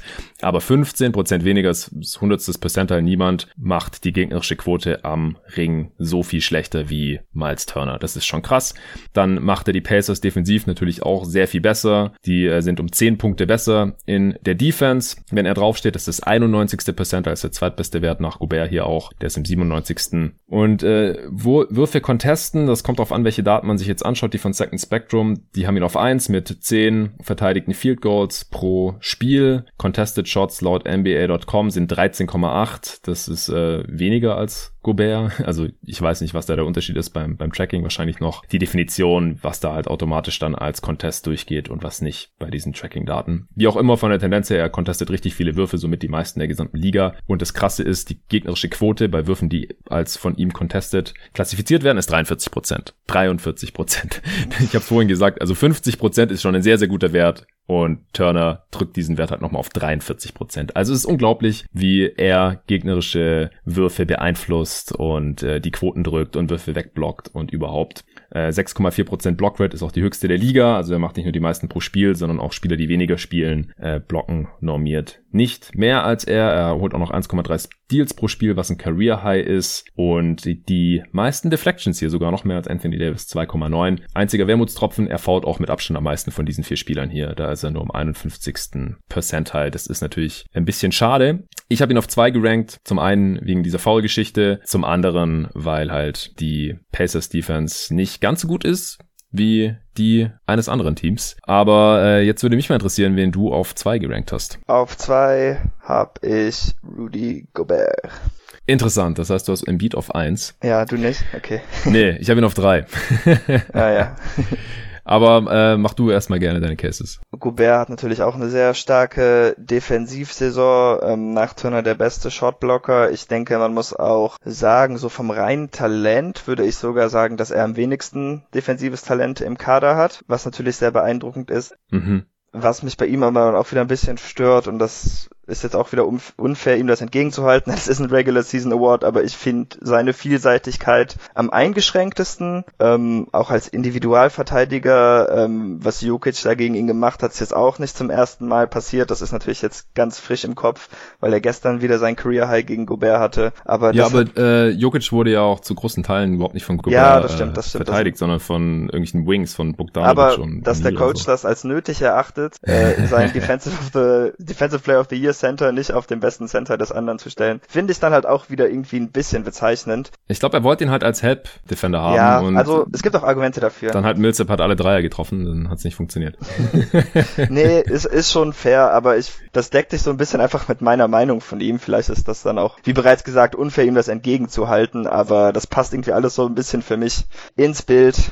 Ähm, ja, und wahrscheinlich äh, so kannst du jetzt mit den defensiven Stats noch ein bisschen mehr äh, nachliefern, denn die habe ich halt, wie gesagt, nicht so alle rausgesucht. Ja, also ich hatte mit Tobi auch schon drüber gesprochen, ob jetzt eher Turner oder Gobert der Defensive Player of the Year für uns ist und wir hatten uns schon auf Gobert geeinigt und Embiid hat bessere Anlagen als Gobert. Das sehe ich schon auch, weil er einfach nochmal ein Stück weit mobiler ist, aber er er macht halt nicht so viel wie Gobert in, in der Defense. Was ich auch krass fand bei Gobert, der äh, contestet weitaus mehr Dreier als im Beat und Turner. Also okay. geht halt schon auch raus an den Flügel und contestet da die Dreier. Aber ansonsten grundsätzlich kannst du halt mit ihm eigentlich nur Drop Coverage spielen. Aber wir halten den Beat eigentlich für den mobileren Defender und trotzdem contestet der am wenigsten Dreier von, von all diesen vier Spielern. Und das ist dann halt schon ein bisschen schade. Was bei Embiid auch noch dagegen spricht, ist, dass die Gegner äh, tatsächlich mehr auch wenn es nur ein Prozent ist, also ein wenig mehr am Ring finishen und auch ein bisschen besser treffen, wenn er auf dem Feld steht. Äh, liegt halt auch daran, dass er, dass ein Backup Dwight Howard ist, der natürlich auch ein ehemaliger Defensive Player of the Year ist und deswegen da der Qualitätsabfall nicht wirklich vorhanden ist. Bei äh, Gobert, sein Backup ist allerdings Favors, den wir wahrscheinlich im Vakuum auch nicht für einen schlechteren Defender als Howard halten würden, aber es nee. funktioniert diese Saison einfach noch nicht. Deswegen ist immer ein bisschen schwierig mit diesen On-Off-Werten. Selbstverständlich hängt auch vom, vom Backup ab und so, aber bei einem Defensive Player of the Year, wenn man da einen Case basteln will, dann sollte man halt irgendwie sagen können, ey, wenn, wenn der drauf ist, dann, dann läuft es defensiv definitiv besser, als wenn er nicht drauf ist.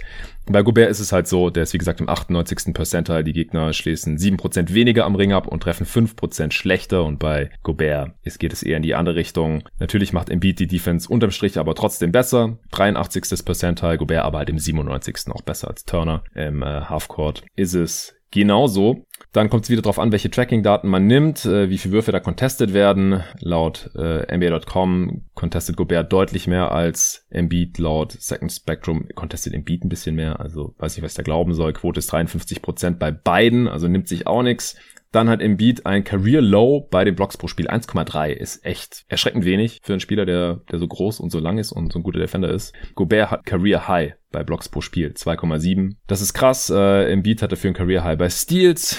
Gobert holt keine Steals eigentlich, 0,5 und äh, auch weniger Deflections als Embiid, aber beide sind da weit unter Davis und Miles Turner. Also Turner und Davis äh, kommen defensiv an weitaus mehr Bälle mhm. als Embiid und Gobert, aber Gobert am Abstand am wenigsten. Gobert fault auch sehr, sehr wenig, noch weniger als Embiid. Beide sind da deutlich besser als Turner.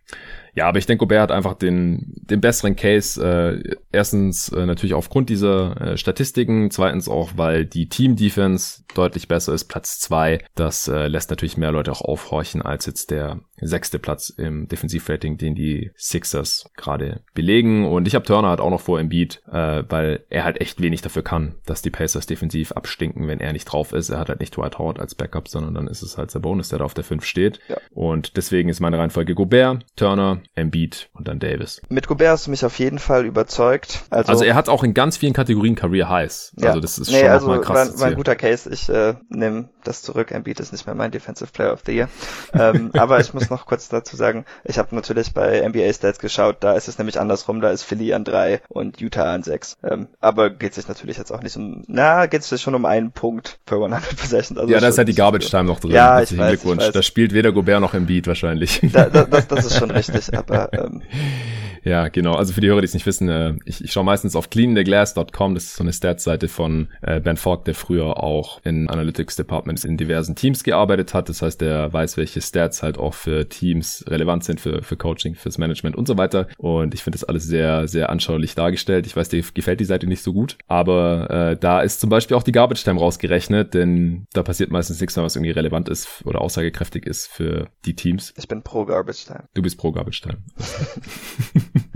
Dir gefällt einfach nicht das, das Layout von Clean the Glass. Oder? Na, nee, das also hat gar nichts wirklich damit zu tun. Äh, nur da werden halt auch Farben benutzt für die Perzentile. Stimmt. Und ich bin halt ein bisschen farbenblind und das macht das für mich alles ein bisschen unübersichtlich. Also, hm. wenn man einfach die Farben ausstellen könnte, was natürlich wahrscheinlich für alle anderen besser ist. Ja, ich, ich, ich kann Ben Fogg mal eine Mail schreiben. Der, der okay. schreibt mir immer so automatische Mails, ey, was hast du an Feedback? Passt dir alles und so? Also wenn ah, du okay. Subscriber bist. Ja, das dann kann ich, ich ihm einfach cool. mal antworten. Ja. Ja. Cool, schreibe ich ihm. Ein Button, um die Farben zu deaktivieren, bitte. Dankeschön. Okay, man, äh, ich würde sagen, wir kommen zum, zum nächsten Award. Ach so, auch hier nochmal. Ja, klar, es ist natürlich immer noch relativ Small Sample Size, weil wir reden hier von individuellen Statistiken. Das gilt auch für die defensiven Statistiken. Das heißt, das kann sich natürlich auch alles hier noch bedeutend verändern in den letzten drei Vierteln der Saison. Deswegen bin ich mal gespannt, wie sich das Defensive Player of the Year Race weiter gestaltet. Aber ich wollte jetzt heute echt mal tiefer einsteigen und gucken, so wie äh, lässt sich der Impact dieser Spieler tatsächlich messen. Und äh, bei diesen Spielern bin ich halt auch dazu übergegangen, bei den letzten Spielen, die ich von denen geguckt habe, auch hauptsächlich auf die zu achten in der Defense, weil mich halt schon interessiert, mhm. was machen die in der Defense tatsächlich und wie wirkt sich das aus aufs Team und was spielen die für Schemes und so. War sehr interessant, hast du gut gemacht. Dankeschön.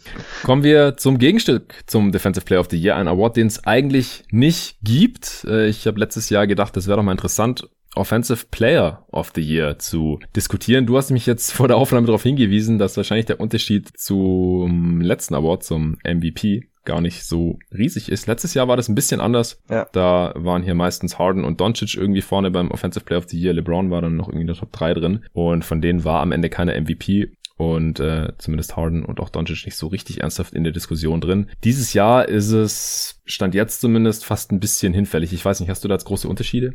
Ich würde vielleicht meine 1 und 2 fürs MVP-Dings drehen, aber das wäre der einzige Unterschied. Dann lass doch einfach direkt MVP machen und dann können wir sagen, was wir beim Offensive Player anders hätten. Weil ansonsten reden wir jetzt über Offensive Player of the Year und dann reden wir nicht mehr über MVP und das wäre irgendwie ein bisschen Quatsch. Ja, genau, können wir machen. Ja, ich habe vier Kandidaten für den MVP im Moment. Ist das bei dir auch so? Ja, ja, also drei oder vier. Okay, ja, meine Top zwei würden, würde ich sagen, heben sich auch nochmal von den anderen beiden ab. Ähm, schon mal vorab, was mir sehr leid tut, LeBron James konnte ich leider nicht mit reinnehmen. Ich weiß, dass er schon wieder ein bisschen, oh, Entschuldigung. Katze. Äh, die muss ich vielleicht nochmal kurz rein, ja, ich weiß nicht, die ist gerade mit reingekommen und irgendwie findet sie das Mikrofon sehr interessant. Äh, ich werfe den nochmal raus, ja. Alles klar. Sonst geht das so weit. Äh, sorry. Kein Ding. Ich war bei LeBron, ne? Ja. Ah, da hat die Katze sich auch schon beschwert, dass ich LeBron nicht drin hatte. Ja, schäm dich. Ja, ich finde einfach, also ich weiß, dass er das Narrativ jetzt schon wieder irgendwie an seiner Seite hat, aber wenn ich das so runterbreche, dann gibt es einfach bessere Verteidiger im Moment, bessere Passer und bessere Scorer als ihn, teilweise sogar in einem Paket und dann kann ich es leider nicht rechtfertigen, auch wenn ich mir eigentlich wünschen würde, dass er den MVP am Ende der Saison Aber gibt. auch nur teilweise in einem Paket, weil in einem Paket gibt es das eigentlich nicht, finde ich. Einen besseren ähm, Scorer, also, Passer und Defender. Nee, nicht alle drei, äh, zwei von drei, genau. aber gibt's schon, fertig. Na gut, ich habe LeBron in der Top 2. Echt? Okay, cool. Auf jeden. nice. Ich finde, das MVP-Rennen ist stand jetzt so offen wie schon schon lange nicht mehr nach sechs Wochen. Also so nach sechs Wochen, da haben sich dann meistens schon irgendwie so die Top 2, 3 einigermaßen rauskristallisiert. Dann fällt meistens irgendwie noch einer von den dreien irgendwie raus, weil er sich verletzt oder das Team dann irgendwie abkackt oder er zur Mitte zurückregressiert oder so. Aber ich finde es noch sehr, sehr weit offen. Und es öffnet so ein bisschen die Tür für so einen Lifetime Achievement Award für LeBron James nochmal. Weil er schon so lange kein MVP mehr gewonnen hat und seit er aber halt nochmal äh, zwei Titel gewonnen hat und zwei Finals MVPs und er halt äh, klar in den, in den Regular Seasons immer wieder ein bisschen schleifen lassen hat, weil letztes Jahr war dann auf einmal wieder in der Konversation und dann äh, hat er aufgeholt und auf einmal war die Saison vorbei und dann äh, in Playoffs hat er wieder alles gewonnen und wurde Finals MVP. Deswegen kann ich mir halt vorstellen, dass manche Worte jetzt gerade nur so drauf warten, so wenn sie so irgendwie Case basteln können für LeBron und, und die Lakers. Bis vor kurzem waren sie auf Platz eins vielleicht schaffen sie es wieder dahin und so, dass wenn man dann auch noch irgendwie sagen kann, er ist das beste Paket aus Scoring, Playmaking für andere und, und Defense und in den Playoffs ist er halt Stand jetzt aktuell noch, bis das Gegenteil bewiesen wurde, der beste Spieler, dann äh, wieso geben wir ihm jetzt hier nicht im Alter von 36 Jahren schnell nochmal ein MVP, bevor wir es dann vielleicht nie wieder können. Vor allem solange es nicht so eine riesige Konkurrenz für diesen Award gerade gibt. Also ich denke zwar auch, dass es so läuft, aber ich sehe das schon sehr anders, was die Konkurrenz für den Award angeht und ich bin mir eigentlich bei meiner 1 und 2 ziemlich sicher, dass sie den MVP gewinnen soll. Okay, du hast LeBron auf, auf 4. Nee, 5 sogar. Also für mich ist er eigentlich Uff. nicht drin. Ich wollte nur kurz Mention. über ihn sprechen. Ja, genau. Ah, okay. Hart. Äh, wen hast du denn dann auf vier? Ähm, auf vier hab ich Kevin Durant. Ja, ich auch. Okay. ja, also wirklich, ähm, wir haben ja gestern eigentlich schon über ihn gesprochen im Sinne von Comeback Player of the Year. Also ich weiß nicht, ob wir jetzt wirklich sehr weit ausholen müssen, aber einfach unglaublich, was er dieses Jahr macht nach der Pause. Er hat von meinen Kandidaten halt auch nur das vierthöchste O-Rating und defensiv ähm, ist es halt wirklich ein bisschen schwer zu bewerten, obwohl das, glaube ich, mit jedem äh, Wizards-Spiel, äh, Entschuldigung, mit jedem Netzspiel, was in den 120ern endet, kritisch zu Wizards. sehen genau, ja. ja. Ja, aber ich denke, einfach weil er so effizient ist, 52 Prozent aus dem Feld, 45 von der Dreierlinie und irgendwie so gerade keine 90 Prozent von der Freiwurflinie, ähm, muss er auf jeden Fall ja aufgeführt werden. Äh, das True Shooting Percentage von 66 Prozent war, glaube ich, das höchste seiner Karriere. Äh, kann ich dir sofort sagen, ich hab's vor mir. Ja, ja, genau. Er liegt natürlich auch ein bisschen an dem offensiven Umfeld im Moment, aber ähm, ja, einfach nur unglaublich. Ja, ich, ich will erstmal noch sehen, wo halt die Netz am Ende der Saison stehen, wenn die irgendwie auf eins landen im Osten oder auf zwei, dann hat er auch einen besseren Case, als wenn ja, sie auf vier landen, wo ich sie ja zuletzt noch hatte und wenn sie dann halt irgendwie ständig gegen Wizards und ähnliche Mittelklasse-Team der Eastern Conference verlieren, dann wird es halt auch nicht besser. Also, oder gegen die Cavs und so. Das verhagelt ihm halt aktuell noch so seine Top 3 Platzierung beim MVP. Aber auf individueller Ebene ist er auf jeden Fall ein Kandidat. Keine Frage. Und er hat halt auch so ein bisschen die Story und deswegen, wenn der Teamerfolg da einigermaßen nachzieht, die Nets stehen jetzt stand heute noch bei 13 und 9, was wahrscheinlich auch der Hauptgrund ist, warum er zum Beispiel beim MVP Award Tracker von Basketball Reference, ich hatte das hier schon mal erwähnt, dass äh, die haben halt irgendwie eine Formel entworfen, basierend auf den ganzen letzten Gewinnern. Da kristallisieren sich ja dann irgendwelche Gemeinsamkeiten raus. Das ist halt irgendwie eine Mischung aus individuellen Stats und dem Teamerfolg. Haben die halt irgendwie eine Formel gebastelt und dann eine Wahrscheinlichkeit und die Set stand heute nach 22 Spielen für Durant bei 4,5 Prozent. Das ist Platz 5. Ich habe ihn auf Platz 4, äh, weil von den Kandidaten auf Basketball Reference Kawhi Leonard noch in der Top 3 ist und das sehe ich halt überhaupt nicht, dass er irgendeine Chance hat. Allein schon wegen dem Narrativ, wegen dem Playoff-Fail letztes Jahr und weil auch letztes Jahr überhaupt kein Kandidat war und jetzt diese Saison jetzt irgendwie nicht so viel besser spielt, individuell. Deswegen, Durant hätte ich auf 4. Genauso wie du. Wen hast du auf 3? Ja, an 3, wenn ich das jetzt richtig rausgehört habe, den hast du dann glaube ich, nicht drin. Habe ich Kawhi Leonard? Nee, habe ich nicht drin. Ja, ja gut, dass Jokic drin ist, ist glaube ich schon klar. Mit ihm, die haben das beide ja. äh, das höchste Offensive Rating meiner Kandidaten. Er spielt auch richtig eine 50-40-90 Season im Moment. Ich weiß, dass du das immer etwas kritischer siehst, weil in seinem Fall heißt das auch, ähm, nimm doch bitte einfach mehr Dreier. Aber ich finde 50-40-90 ja. trotzdem einfach ziemlich cool. Das heißt, äh, ist mir egal. Und dann, was ich auch noch äh, wichtig finde zu erwähnen, aber das ist jetzt eher so im Vergleich mit Paul George, der jetzt teilweise auch so ein bisschen Lorbeeren kriegt, ob er nicht vielleicht der MVP des Teams ist, aber was ich halt ähm, bei Kawhi schon auffällig finde, ist, wie viel sicherer er mit dem Ball ist. Äh, George hat zum Beispiel drei Turnovers mehr pro Spiel und dabei nicht mal mehr Assists. Und das ist halt auch der Grund, dass sein Offensive Rating niedriger ist, obwohl er bedeutend effizienter ist im Moment. Ähm, okay, was heißt bedeutend? Aber per, per Game hat er nur 2,2 mehr, Paul George. Ah, okay, dann, oh, dann habe ich irgendwo falsch geguckt. 1,6. Aber das ist ja auch schon krass. Also ja, genau. mehr als doppelt so viele. Kann auch sein, dass sich das vielleicht gestern etwas geändert hat. Ich weiß nicht, wie viele Turnover oder überhaupt, ob er welche gegen die Knicks hatte. Das könnte natürlich auch wieder ein bisschen mit den Zahlen gefuscht haben. Aber gut. Mhm. Ähm, ja, deshalb habe ich Kawhi an äh, drei. Sie haben auch das beste, also im Moment sind sie das beste Team im Westen zumindest, nach der Niederlage der Jazz. Und ähm, ja, ich finde ihn halt auch nach wie vor einen der besten Spieler und ich finde ihn zum Beispiel besser als LeBron in diesem Jahr. Aber ich wäre mal gespannt, was denn in deiner Meinung äh, für LeBron zum Beispiel spricht. Ja, also es ist halt auch hier ein, ein Mix aus, was äh, ich erwarte ja, okay. und äh, was mhm. jetzt irgendwie gerechtfertigt wäre. Also für LeBron äh, spricht halt, dass er diese Saison, ähm, ne, also für seine Verhältnisse die beste Saison äh, von, von Downtown hat. Also er nimmt auch zwei Dreier mehr als Kawhi und trifft trifft trotzdem besser, 41,3 Prozent aktuell. Dafür trifft er seine Freiwürfe immer noch nicht richtig gut, 71 Prozent, aber auch besser als die letzten beiden Saisons. Also er legt halt immer noch 25, 8 und 8 auf, so ganz grob. Das äh, ist natürlich ziemlich brutal. Sein, sein Team spielt die beste Defense der Liga, auch wenn er da natürlich nicht den, den größten Anteil hat, aber er hat natürlich schon seinen Anteil dran. Er hat eine andere Rolle als letztes Jahr. Er macht mehr Off-Ball. Er hat jetzt nicht mehr über 10 Assists im Schnitt, sondern wie gesagt nur noch so knapp 8, weil mit der Ankunft von Dennis Schröder natürlich auch viel Ballhandling-Aufgaben ihm zugefallen sind. Aber ich finde es äh, beachtlich, wie LeBron auf einmal so als Spot-Up-Shooter auftritt. Also es ist auch ein Grund dafür, dass er mehr Dreier nimmt als je zuvor und sie auch besser trifft. Es ist, sieht komisch aus, aber es klappt halt irgendwie auch ganz gut, dass LeBron halt irgendwelche Catch-and-Shoot-Dreier nimmt und dass er wieder auch mehr cuttet Off-Ball, was halt auch der Offense nochmal ganz neue Möglichkeiten eröffnet. Also ich finde es einfach cool, dass er einfach seine offensive Rolle auch anpassen kann, je nachdem, äh, welche Möglichkeiten sich im Team halt ergeben ist, was es dann halt auch noch schwerer ausrechenbar macht. Er ist genauso effizient wie letztes Jahr, wo er ja ein äh, Top 2 MVP-Kandidat war auf äh, 100 Possessions, äh, legt er auch mehr Punkte auf, reboundet mehr, äh, macht weniger Turnovers. Also ich äh, sehe halt, wie gesagt, jetzt nicht, warum er nicht dieses Jahr wieder ein MVP-Kandidat sein sollte. Und man hat jetzt dieses Jahr zumindest bisher halt noch nicht diesen Janis-Kandidaten, der vom besten Team der Liga kommt und außerirdische Stats auflegt. Und ich habe ihn auf zwei. Ich habe äh, Jokic auf eins, wie du wahrscheinlich auch. Aber bei den äh, Nuggets muss halt der, der Rekord auch noch ein bisschen nachziehen. Sie stehen jetzt gerade bei 12 und 8. Das ist sogar Platz 4 im Westen nach dem Sieg letzte Nacht gegen Utah. Äh, und damit nur ein Platz hinter den Lakers, die auf 15, die mit 15 und 6 auf 3 stehen, aber sind halt gerade noch drei Siege mehr für die Lakers und zwei Niederlagen weniger. Ich finde halt, und ich muss da sehr vorsichtig sein, weil ich schaue halt nicht so viele Lakers-Spiele, denn ähm, einfach so West Coast-Teams schaue ich tendenziell weniger, da ich ja auch gerne live schaue.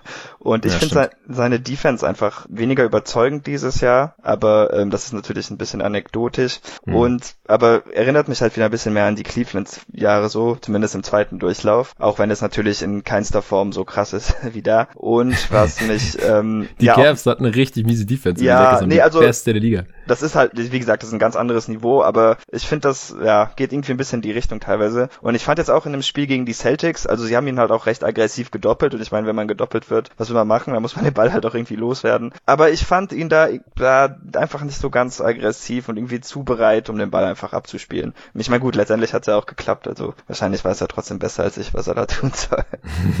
Eben, sie haben gewonnen. Ja, also er gibt nicht in jedem Spiel Vollgas und das ist wahrscheinlich im Endeffekt auch das, äh, was ihm den MVP Award verhageln könnte. Weil es gewinnt halt selten ein Spieler einen MVP Award, der jetzt, wo man halt sich, wo man halt weiß, dass er nicht am Limit spielt weil er sich halt für die Playoffs aufhebt und weil die Offseason jetzt sehr, sehr kurz war, vor allem für einen Mann in seinem Alter und so weiter. Also ich äh, hoffe natürlich auch als alter LeBron-Fan, dass er den MVP Award gewinnen kann, aber er ist für mich nicht der Favorit. Also weder von der Wahrscheinlichkeit her noch für mich jetzt hier gerade persönlich, aber er ist halt gerade auf Platz zwei, weil ich ihn halt doch noch vor KD, Kawhi und auch vor Embiid noch habe. Okay. Ähm, hast du Embiid auf zwei? Nee. Jokic auf zwei und Embiid auf eins. Ach so. Ja. Krass. Okay, cool, mach mal einen Case. Für Embiid? Ja, also für diese Reihenfolge halt. Also ja, also bei denen habe ich wirklich, äh, habe ich mir schwer getan. Ich habe die beide schon mehrfach hin und zurückgeschoben. Nach dem gestrigen Spiel war ich jetzt auch, äh, ja, wirklich kurz davor, aber ich wollte das jetzt Schlechtes nicht. Timing, ja. Ja, ja, wirklich sehr schlechtes Timing. Aber Jokic gestern ähm, mit Career High 47 Punkten für die Hörer, die es nicht auf dem Schirm haben. Richtig, also äh, für mich sind das die beiden Kandidaten auch. Also finde ich beide sehr legitim, würde ich bei beidem irgendwie dagegen, äh, bei beiden nicht dagegen argumentieren. Ähm, was mir bei Embiid ins Auge gesprungen ist, und das musste ich dann jetzt auch einfach mal recherchieren, ähm, ich hatte mir seine Stats angeschaut und dann hatte ich gesehen, dass er per 100 Possessions 16,9 Freiwürfe zieht. Und ähm, dann dachte ich mir, boah, das habe ich aber glaube ich noch nie gesehen. Und da hatte ich ja relativ recht mit, denn es gibt tatsächlich nur einen Spieler, der das überbieten konnte in der Geschichte der NBA. Natürlich muss man bedenken, dass es für Wild oder so noch kein keine äh, Possession Stats gibt. Also keine Ahnung, ob hm. der das mhm. auch gemacht hat. Kannst du vielleicht raten, wer das war? Mehr Freiwürfe auf 100 Possessions als Embiid. Ja, nur ein Spieler. Shaq. Richtig, genau. Das ist der einzige. Äh, direkt hinter Embiid diese Saison steht äh, Dwight Howard in 2010, 2011. Das hatte mich ein bisschen überrascht. Aber weshalb ich sagen würde, dass Embiid vielleicht im Moment die beeindruckendste Foul-Drawing-Saison aller Zeiten hat, ist, ähm, es spielt niemand Hacke Joel oder so. Das geht einfach nicht. Man fault ja nicht freiwillig. Also. Ja, ja. Anders als bei Shaq und Howard halt. Ne? Genau. Weil da hat man halt oft gefault, wenn man dachte, fuck, sonst kommt jetzt gleich der Dank. Ja. Und Embiid trifft 84 Prozent seiner Freiwürfe. Den hackt keine Sau. Klar. Genau. Und ja, da, das, die Tatsache, ähm, dazu hat er dann halt im Moment, glaube ich, von den High-Usage-Spielern das höchste True Shooting Percentage der Liga bei 67 Prozent. Und hatte ich ihn, aber gut, das mich ja jetzt äh, beschwichtigt, aber hatte ich ihn bis eben noch als Defensive Player of the ja. Year.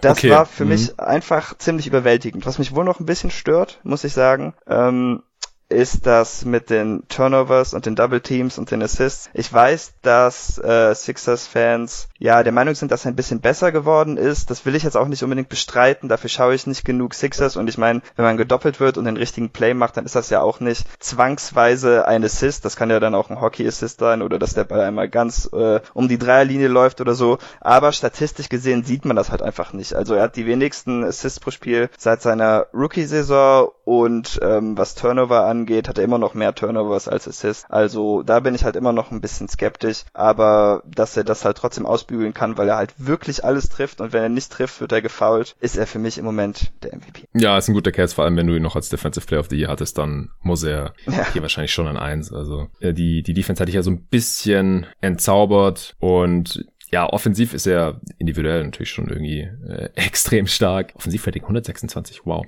Ja. Und vor allem, wenn man ihn so spielen sieht, dann hat man trotzdem noch das Gefühl, da ist irgendwie noch mehr drin. Manchmal, ja, haut er dann irgendwie so Lust, also sieht halt lustlos aus, äh, aus der Midrange irgendwie drauf und so und denkt man, Alter, da muss doch was Besseres gehen, als jetzt hier irgendwie so ein, so ein äh, Jab-Step, Pull-Up Midranger. Äh, und, und trotzdem ist er noch so unglaublich effizient. Ja. Aber er hat die niedrigste Assist-Percentage auch der seiner Karriere. Auch auch die niedrigste Turnover Percentage. Aber ja, da, da könnte noch ein bisschen mehr gehen. Und ja, aufgrund des größeren offensiven Impacts äh, habe ich dann halt auch Jokic an eins. Also der spielt einfach eine unglaubliche Saison, auch wenn er mittlerweile kein Triple-Double mehr im Schnitt auflegt. Das ist mir aber scheißegal. Er steht jetzt äh, nach der letzten Nacht bei 27 Punkten im Schnitt, 12 Rebounds, 9 Assists, auch Career High 1,8 Steals pro Spiel. Übrigens auch ein Career High 4,0 Turnovers. Aber gut, er, er ist trotzdem noch unglaublich effizient. Er nimmt mehr Dreier äh, wieder als die letzten Jahre und trifft sie auch besser. 38 Prozent von Downtown. Er zieht natürlich nicht annähernd so viele Freiwürfe wie Embiid, aber schon auch ordentlich und äh, trifft sie zu 84 Prozent und er ist einfach hauptverantwortlich für die sehr gute Offense der Nuggets und äh, ist, ist halt defensiv jetzt auch keine Katastrophe zumindest mal. Also ich äh, finde nach wie vor, dass sein Ruf da äh, schlechter ist als er tatsächlich. Ja. Die äh, Nuggets performen auch immer noch ein bisschen unter. Sie haben eigentlich das sechsbeste Netrating der Liga, die fünf beste Offense, äh, defensiv auf Platz 20. Na gut.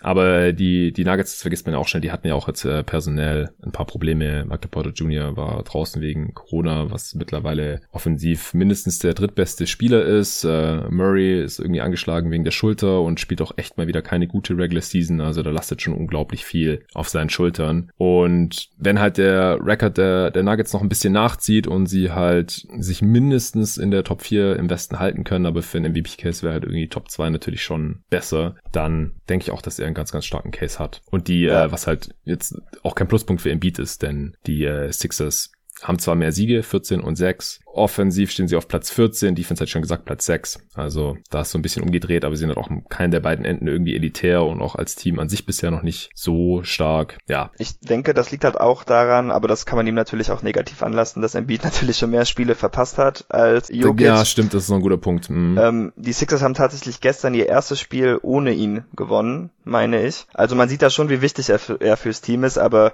das geht natürlich in beide Richtungen, denn wenn man nicht auf dem Feld bleiben kann und dass er immer mal Spiele verpasst, ist ja auch keine Überraschung. Das ja. muss man natürlich genauso positiv wie auch negativ auswerten. Availability is the best ability oder irgendwie sowas. Genau. genau. Und das ist halt bei, bei Embiid kann man das halt leider so ein bisschen einplanen und bei Jokic kann man fast andersrum einplanen, dass er halt spielen wird. Ja, das ist noch ein ganz wichtiges Argument, das äh, wollte ich auf jeden Fall auch noch anbringen. Bei Embiid nervt es mich auch doppelt, weil ich ihn in äh, zwei Fantasy-Ligen gedraftet habe und dann noch beim US-Manager auf basketball.de hatte bis jetzt Sonntag. Äh, liefert richtig ab, wenn er spielt, aber dann fehlt halt immer wieder, dann auch letzte Nacht wieder. Ich bin froh, dass ich ihn dann gestern endlich weggetradet habe. Denn das ist dann auch frustrierend, wenn er natürlich rein gar nichts macht, wenn er nicht spielt. Nee, also ich denke, die Top 3, die sind noch sehr fluide. Das äh, kann sich jetzt auch nochmal gewaltig verändern bis äh, in einem Monat. Äh, Nico hat sich übrigens schon angemeldet. Der will die nächste äh, Ausgabe hier der Awards-Updates dann mit mir aufnehmen, Ende Februar, Anfang März. Wow, stealing my thunder. Ja, er hat auch gesagt, nur, nur wenn David nicht drauf besteht. Und da habe ich gesagt, nee, ich habe schon angekündigt, dass ich immer mal wieder hier ein bisschen durchwechseln will. Ist okay, aber da muss ich ihm ein Mailback klauen oder so. ja, wenn du da mal Bock drauf hast, sehr gerne. Also diese Woche nehme ich mit äh, ihm nochmal auf. Hm. Answering Machine, Trademark. Ah, Entschuldigung, so heißt das, ja. nicht Mailback, ja. Äh, das musst du noch üben, bevor du da mitmachen darfst.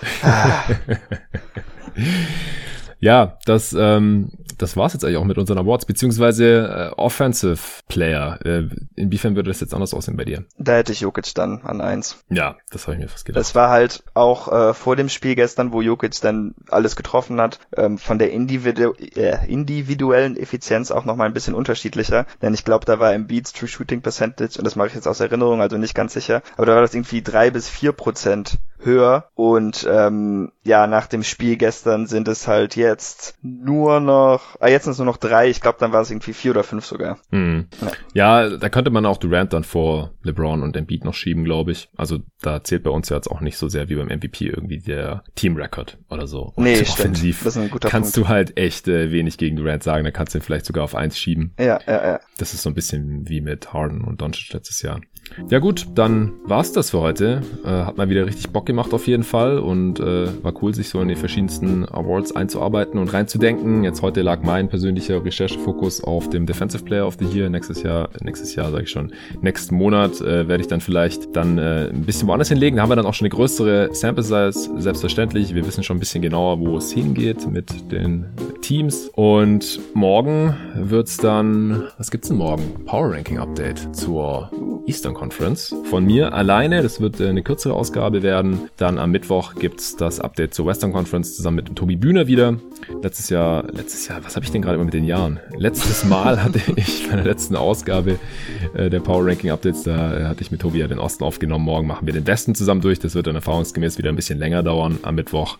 Donnerstag dann Answering Machine mit Nico geplant. Da werde ich dann auf Steady und Twitter nochmal zu Fragen aufrufen. Also haltet euch bitte noch zurück. Ihr könnt euch schon Fragen überlegen, aber schießt es mir noch nicht rüber. Das wird dann sonst zu übersichtlich. Ich äh, habe so schon Schwierigkeiten. Und was ich mit äh, Nico auch ausgemacht hatte, ist, dass wir uns auf 10 Fragen pro Teil der Answering Machine beschränken werden. Das heißt, äh, strengt euch an. Wir werden die 10 interessantesten oder besten Fragen nehmen und dann, äh, wenn es ganz viele Fragen gibt, die wir nicht ignorieren können, dann äh, machen wir noch einen zweiten Teil mit den äh, folgenden zehn Fragen. Aber am Freitag gibt es dann noch eine andere Ausgabe mit einem Gast, der hier noch gar nicht dabei war, aber jeden Tag NBA. Da freue ich mich auch schon drauf und dann deswegen den zweiten Teil der Answering Machine. Vielleicht dann Richtung Wochenende oder sowas. Das ist jetzt noch nicht so ganz genau geplant oder in der folgenden Woche. Mal sehen, vielleicht mache ich ja den zweiten Teil dann auch mit dir. Dann nächste Woche. Darf ich mich noch über ein Ding beschweren? Ja, bitte. Okay, also mit den Freiwürfen pro 100 Possessions, ne?